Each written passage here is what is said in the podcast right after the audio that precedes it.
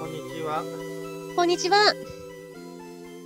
半ばのヤシの木まさひろです。塚月ゆりやです。本日もよろしくお願いいたします。本日のテーマは共は存い共栄としております。はい、素晴らしい大切なテーマですね。でまあこの共存共栄ってことを考えるとですね。はいはいそのうんまあ我々の国とね、まあそのはい世界中の国々とかね、はい、あのそのある地域とある地域みたいなね、はい、えーそういう共存共栄がありそうですけど、はい、その共存共栄っていうものを考えるときに、その自はい分のやっぱり特徴ってある、あるわけですよ。自分の特徴ですね。はい。あるよまず我を知るってことですね。は自い、分が過去にしてきたですね、そのはい、うんことですよね。自分が過去にしてきたことのそのはい、結果が今、今その状態になってるっていうこと、うん、はい、そういったことがあのあったときに共存共栄できるかどうかっていうこと。はい。己の鏡を見る必要があるってことですね。そうですね、その、はい、うんまあ、言い方を変えたら、まあ、自業自得ということがあってね。はい、そのはい、それも含めて共存共栄していくんですね。はい、うん、で、私がまあ先日、はい、あの、ある会合でね、あの、はい、発表したことというのがそれなんです。はい、はい。自業自得について。そうなんですね。それを統は計い的に考えてみましょうみたいな。で、エマニュエはル・いシックさんっていうね、あの、はい例えば歴史家がいますが、彼だったら、はいあ、の、若い頃ソ連にね、うん、崩壊を予言をして、まあ、すごくはい非難されたりとかね、突飛なこと。はい。でもそれが当たりました。で、今当たってしまいましたね。そうですね。彼は何を言ってるかというと、まあ、日本の、うん、まあ、うん高齢化率が激しいと言われてるわけはい、それはまあもちろんそうなんですけれども、はい、ただまあ私がだからもっと日本についての課題を言うとはしいたら、そのはいドル基軸だっていうことですね。はい、あの国の構造がドルを基軸にすることで成り立っていてですね、はい、例えば他の通貨とも決済はしてるんですよ。人民はい元決済とかね、はい、あの中東の諸国との決済はしているんです、通貨決済。はい。けれはどいも、全部ドル基軸の上で決済をしてるに過ぎないかったりするわけですよ。うーん、まあ、そうですよね。そうですねやっぱりこう、アメリカのある意味、属国でもあります から、はい。あのそうですね。だから、国際的に取引してるようで、あの全部、はい。あのアメリカがですね、うん、勢力を持っているところの上に乗っかってるというような経済だったりする。そうですよね。まあ、経済も政治もアメリカにおんぶに抱っこですもんね。それは昔から、戦後からずっとですもんね。うん、で、まあ、その音部に抱っこというね、はい考え方、別はのい言い方をすると、はい、まあ、日本というのは日米同盟を活用してですね、はい、世界を支配しているというようなこう自意識がある。あー、はい。世界を支配ですか。支配はどうなんでしょうね。まあ、アメリカの属州として、アメリカが世界を支配していれば、その属州として間接的に支配に携わってるっていうことじゃないですかね。そうなんですよね。はい。でもそのアメリカうのん日本のね、はいバ。ブルが最盛期だったこととかね、はい。あのアメリカよりも経済が大きかった時期があったんですそうですよね。バブルはそうですよね。よ。うん、そう、バブル。 IT 革命時時代はそうでしたけど、ただ残念ながら、こう、自分たちでアメ IT 革命を潰してしまいましたもんね。アメリカに勝てた可能性はあったけど。まあ、でもあの時の IT 革命ですね。ひろゆきさんと小栗さんの時代と、はいはい。ええそのそれよりもうちょっと前の話ですね。そのはい。そのなんだっけ日本の財閥がね、あのニューヨークのビルを買い、うん。そんなはい部分があったじゃないですか。東芝のはい半導体の世界一だ、そうですね。えーと昭和の末期のことですはい。ね。で、そこからそのはい。冷戦が崩壊してですね、はい。冷戦が崩壊するとともに日本のうんバブル、絶頂期も終わりましたけどね。はい。で、その日本がね、はい。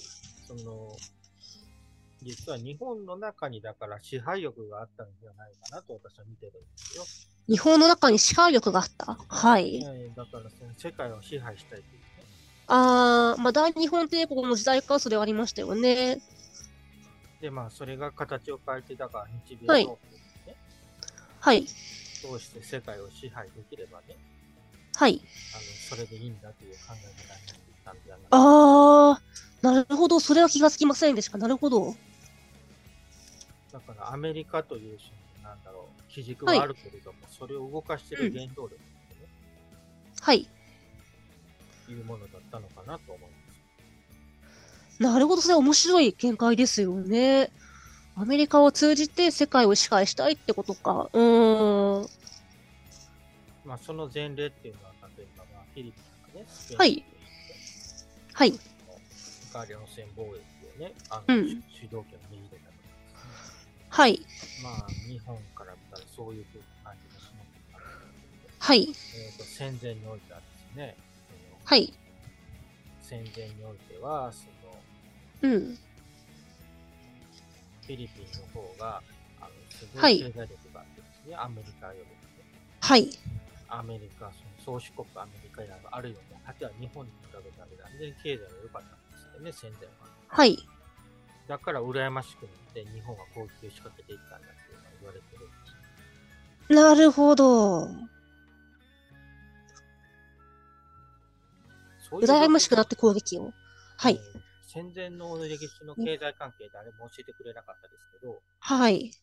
実は戦前ね、日本がせあのうん景気が崩壊したとか言ってる時ですね、そのはい。ブラックマンデーでね、戦前のブラックマンデーはで、い。大恐慌が起こってる、昭和の大恐慌が起こってる時です。はい。あの、その時フィリピンの経済が大大絶好調だったんですね。はい。その日本がひもじいひもじいって言ってたけどなるほど。はあ。そういう時代背景があったんですね。あったんですよあら、羨ましい。いって。う羨ーまん。しいって、だから襲いかかっていった。はい。なるほど。で、そのフィリピンを襲いかかって、それでフィリピンとはい日本の和紙ですってね、えはい。ーえーでも円じゃなくて何ペソとか書いてあるんですうーん。けど、でも何ペソなのにね、えーはい。そのえーはい日本政府発行って書いてあるんですうん。で、まあ、軍票だって言われてるんですね、これは。はい。えー日本政府発行何ペソとばかりのあるさお酒をフィリピンで吸ったけれども、えっ、と、あんまり流通しなかったんだよね、はい。うんなんかそんなようなことを聞いたことがありまなるほど。じゃあ、大とは共栄圏とか言って言っといて、もう偽善花らしいってことですよ。実際羨ましかっただけってことですね。す。そうですね。それで、ひどいな、それは。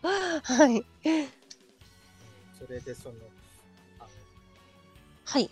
の日本、日本がね、その、日う本をん。占領していた時のことを下敷きに山山本七平さんという方にね、はい。ユダヤ人の物語を書いたんですよね。はい。いわゆるユダヤ陰謀論的なお話の元祖を書いたのが山本七郎はいはい。でか彼がでも実際にいたのはイスラエルではなくてフィリピンだったんでああ、そうなんですね。それは興味深いですね。じゃあ当時からフィリピンが実は世界を中心になりつつあったってことですかね。す。いやなってたんですよ。い一番、ええそうですすごい。すごい経済力だったんですよ、戦後の頃はい。じゃあトップの司会層がフィリピンに実はいたってことですね。ユダヤではなく。ユダヤなんですよ。実際、あそこはキリスト教ああ、まあフリーメイソンたちが司会してるってことですよね。まあね、まあ、うフリんーメイソンっていうか、そういうなんとかロックを、はい。えーとそのビジネスをしている人の中に、まあそういうのがはい。まあ、トップのゆ、その、まあ、何をユダヤ人っていうかにも人それぞれですけど、まあ、教科書にはユダヤ教を信じてる人たちって言いますけど、まあ、何ユダヤっていうかにもちょっといろいろ諸説はありますけど、その、トップの支配層、が、はい。えうーん。キリスト教でも入るんですよもちろん。ユダヤ教じゃなくてそうですよね。そうですよね。まあ、フリーメイソンは、とりあえずなんか神を信じてる人だったら誰でも入れるって形ですもんね、男性なら。えーだってユダヤ教徒がキリスト教徒に関関し関するうんよくあることですけど、まあ聞いたそうですよね。えっと、コンノイマンっていう数学者で、彼、ユダはヤい人ね、うん。えっと彼の彼の末期においては、なんだろう、はい。東京のカトリック、えー宗教を変えましたよね。うん。でみんなをびっくりさせてもらってましたけど、その、あの、あんまり、その、キリスト教とユダヤ教っていうのは、あの、旧約聖書か新約聖書かぐらいの差なんですね。そうですよね。もともとは、まあ、経典の民であり、まあ、もともと一緒の宗教から派生してますからね。うん。で、まあ、その山本七平がですね、その、はい。ユダヤ人のお話として書いたんですね。イスラエルのお話。はい。うんえ。ーとそれがその世界を支配してるみたいなお話を書いたんですけど、はい。ただ実際に彼が経験していたのは、そのはい。あの彼は出てきたんですね。で、その後うですん。ね、あの、はいラマンチヘっていう中から、なんかイザヤ・ペンタンっていう名前が書いてあるんですね。ペンネームがはい。まあ、別人ということにされていますけど、うん。彼はユダヤ上、ユユダヤ人のグループになりきってですね、そのうん。こうストーリーを書いていった。はい。でさらにはそのストーリーがね、だから日本の現代のストーリーをね、えっ、と、投げかけていくわけですよ、ストーリー。はい。実は日本のだからスゲーム会社ってその、コナミさんとか、ニンテンドーさんとかね、はい。スクエアさんとかいろいろいますけれども、うん。あの、どんな RPG でもなんか似たようなストーリーをしてますよね、なんか、どれも。はい。似たようなエッセンスが入ってる。うーん。それはそうなんですね。はい。うんその似たようなエッセンスっていうのは、あの、インド文学とね、はい。それとまあ、その、なんだろう、ケルト神話とかね、各は国のい神話みたいなのが入ってるんですけどね。はい。えーえーと、なんかこう、キリスト教とこうインド文学を混ぜたような内容です。うん。で、その内容っていうのはね、はい。モチーフをね、あの、まあ、あんまり彼らはネタ話をしていませんけどね、はい。今思うと、だから山本七平さんのお話にかなりはい。同じ感じを感じますね。えーなるほど。うん。このユダヤ教のそのそのラビが語る神話なんですけど、はい。うんその内容がですね、なんかこう、はい。なのにその、その舞台がこの南の島のね、はい。なんかこう、東南アジアあたりのう風景んがね、それで、えーと、そこのお話でね、えーでもそはいれは、あのよく昔から言うことですけど、あの、はるか遠く離れたローマでなぜかね、その極東に、はい。えー二つの島があってね、はい。天使の悪夢、ね、悪夢はい天使の国があってね、はい。二つの国があって。っていうことは、まあ、あのアウグスティヌスが言ってたりしますけれども、はい。あのその中国やインドを通して、その両極端な東と西のところがよくね、噂をし合ってるんですね、大昔。はい。で大昔、そんな速い移動手段なかったんですけどね。はい。あのでも、あのきちんとその交通はあったみたいなんですね、時間はかかるんですけど。はい。なので、あの、お互いにその交流し合ってはいるいるわけですよ、そのことに。はい。うんあの中国とかインドを通したらね。なるほど。。連絡がなかった。はい。。船でね、いろいろ走って、うん。なんか船自体昔からあるんで、はい。そうですよ安ね全。性が低かったんですけど、はい。行けなくはなかった。うん。で、だからイスラエルもそうですよね。はい。イスラエルというのも、疑惑付きの地であるけれども、うん。だから本当の核心であったこのなんだろうフィリピン、日本、中国の間のね、はい。この実はフィリピンだったってことですよね。これ知ってる人本当数少ないですよね。うん。そうですね、はいだからファンタジーって書かなきゃいけなかったんですね、この山本はい一平さんの、ねはい。こうネタですよね、この世界っていうのは結局現実の話だったんですけど、はい。えーとこれをだからあの娯楽小説にするにはファンタジー小説になっていかなきゃいけなはい。山本七世さんはそれイスラエルのお話だと思いましたけど、うん。それをさらにゲーム化するときには、これ山本秀平にインスパイアされましたと言えなくて、えーはい。まあファンタジーシファンタジーゲームです、ね。はい。例えば、そのゼルダの伝説ってハイラルファンタジー、はい。ファイナルファンタジーってなんですけど、ハイラル神話の中のそのこう空想小説ですみたいな感じで。うーんはい。伝統のゲームゼルダの伝説。はい。始まりのサブタイトルもそうだったんでうん。で、それをきっかけにして、だからファンタジーっていうようだったんですよ。そういう類のね。なるほど。こう日本人の心をくすぐるような作成なんですね、これ。はい。こう素晴らしい国があるけど、実は自業自得で滅ぼうとしてるようなね。うーん。そこをまあじゃあ日本はその時にからフィリピンにうだまれてしまったってことですよね。世界の支配層がフィリピンにうだまれてしまったってことですね。うん、そうっていうのも、はい日本がね、だから戦後、はいうんそ。のまあ、要は負けましたよね。日本って道義的に負けたんですよ。ただ原爆を落とされただけじゃなくてね、うん。こう倫理的にも負けましたよね。はい。えーもうもう要は正義がありませんってことになってしまって、そうですよね韓国ですねうん。でそこをどうやって立ち直ったかっていうと、軍需によって立ち直ったんです。はい。でもうそこから日米同盟が作られて再再整備されて、はい。それでもう日米日米同盟を活用してどんどん輸出ができますよ、はい。それでぐんぐん経済が持ち上がっていくんですっていうね。うん。でそれでまあ儲けられればそれでいいというかどうかっていうはい。日本でいうと。うん。でまあ、その兆しを感じて取っていった人は当時のね、人々は、あのはい日本の戦後はどうなっていくんだろうかって、本当に憂いたそうですね。うーん。なるほど。はい。まあ、その方も現在の日本を見たらなんて思うんでしょうね。うん。で、まあ、それでバブルが崩壊した。まあ、はい。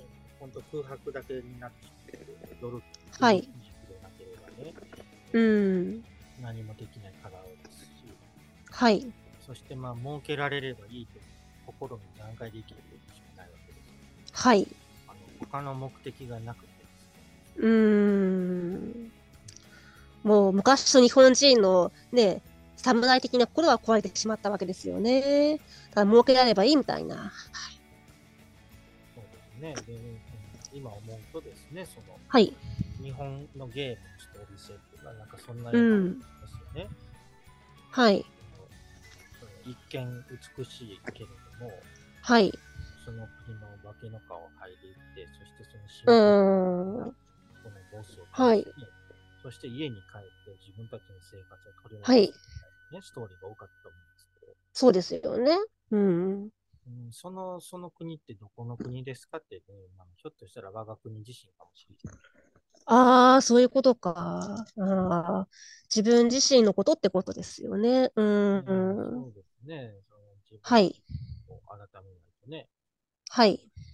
でなぜその今、日本ばかり、特にね、ウクライナの方も苦しんでおられますがね、はい。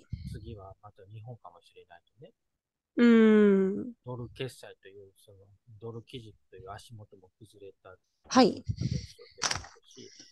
うんはい日本人のその、なんていうか、倫理観を支えているものがね、利益だ経済だはえい。ーそうですよね。本当に。。ううん。ん。まあ今、日本人の心を支えては利益ですもんね。うん。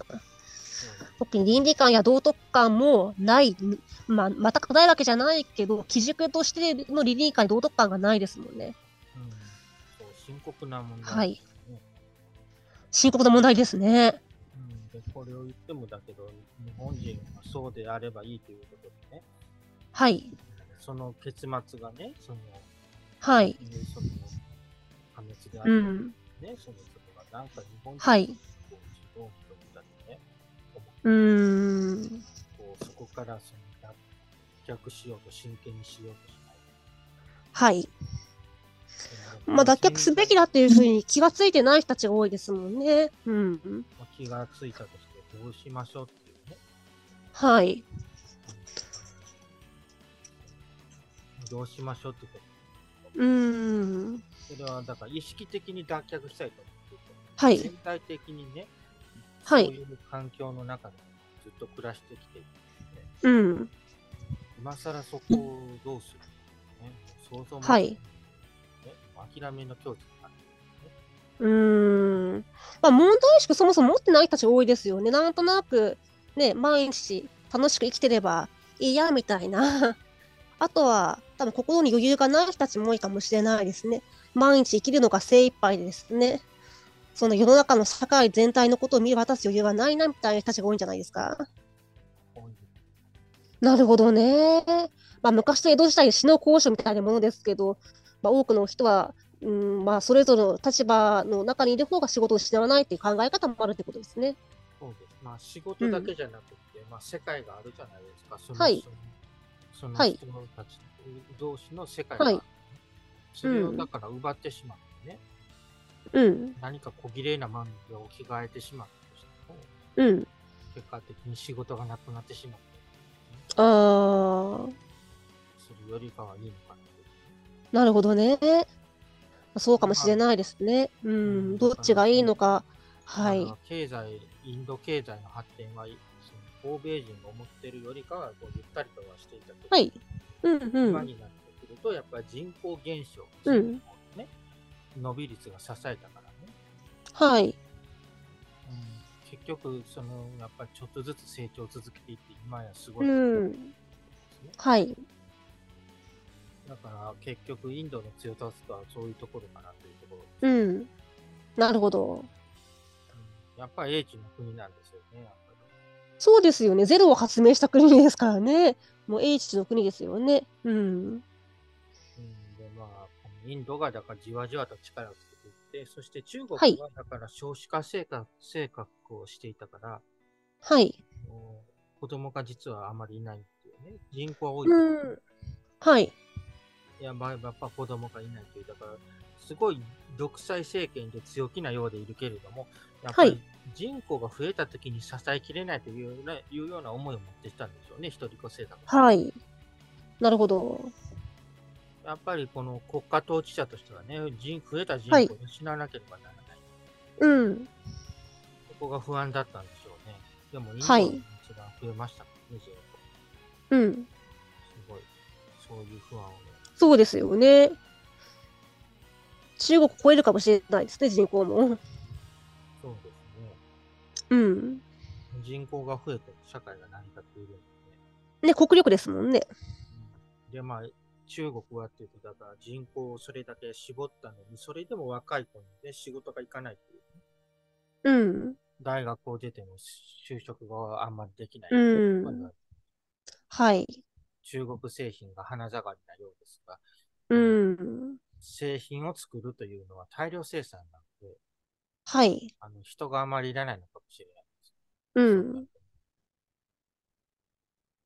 確かに工場が動いてしまえば製品がバンバン作れてしまうとか。そうですよね。うん。まあだからインドの方が数多くの仕事を存続させられる社会システムなのかもしれない。はい。まあ、今後の世界の中心になるかもしれないってことですね。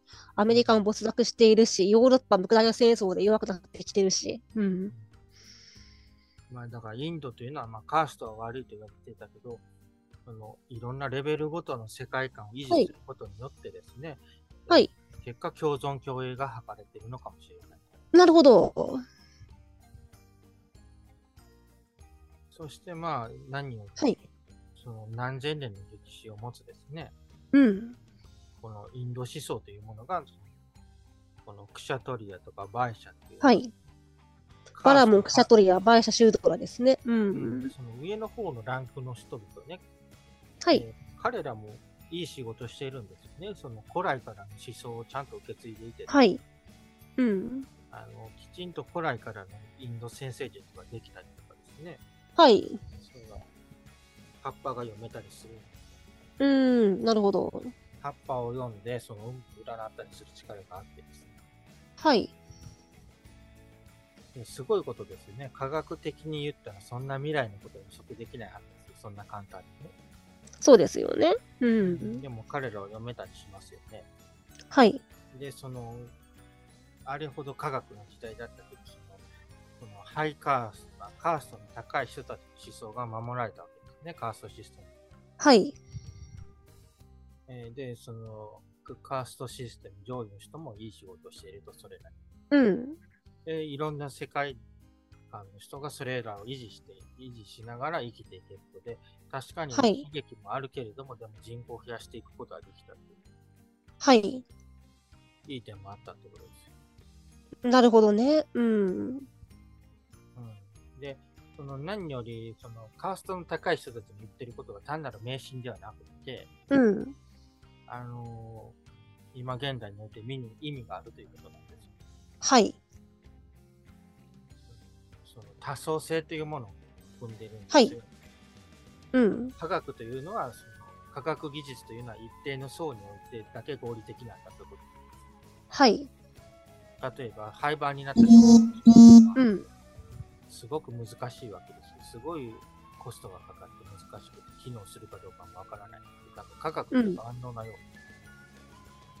例えば廃盤になった機械を維持するコストとかを考えてあー、なるほど。まあ、それはその人たちが、まあ、支えてきてるってことですね。そうですうんマーケティングに依存してるんですよね意外とはい。うん。そのそう購買層がいてこそこの稼働するものなんですね、科学技術はいえーだから、回答しないとはい。いういいいい言い方だけど、その一定層ですよね、その科学技術的な一定層というものですよね、うん。で、その人たちが熟しきったときどうするのって答えがなかったりするんですよはい。行き詰まっちゃうわけですよ。なるほど。そしたら少子化してしまって、うん。次どうしたらいいかがわかんないってなっちゃうわけですよ。はい。けどまあインド的な多層的な社会だったら、うん。ファースト上位の人がまた予言をしてくれて、えーとはい新しね、方向性を示してくれたりするわけです、はい。こうみんながみんなの世界があってです、う共ーん存。し合ってる、なるほどね。うんでその科学まあ、身分制度はあるあるとしても、その身分同士が共存共栄し合えばいいってことですよね。う。そうんですねで日本ははい本当科学技術文明でね、うん。最たるもので見た目は美しいけれどもね、はい。結局そのお客さんが入らない箱物が山のようにあるしうん。っていう本末転倒なことになっているけはい。どそうするとその、えーと結局人が幸せになれないわけうーん。入れ物はよくはい。結局その中身がスカスカになってるんですうね、ん。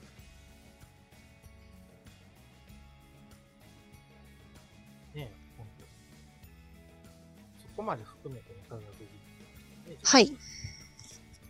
そういうでもアンバランスが起きてしまうっていうことはだからこの世がはい構造だからなんですけどね、はい。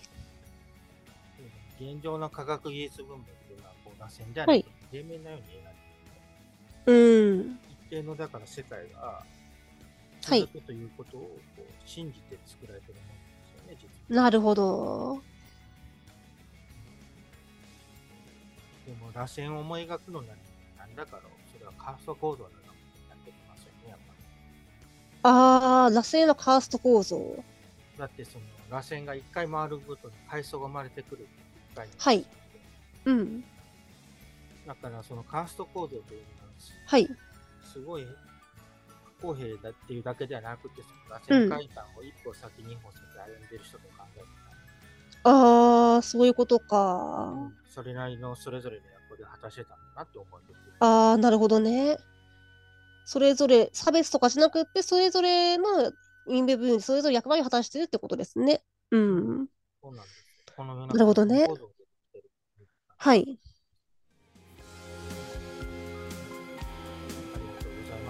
ありがとうございます。ありがとうございます。また来週もお会いしましょう。ごきげんようごきげんよう。ありがとうございます。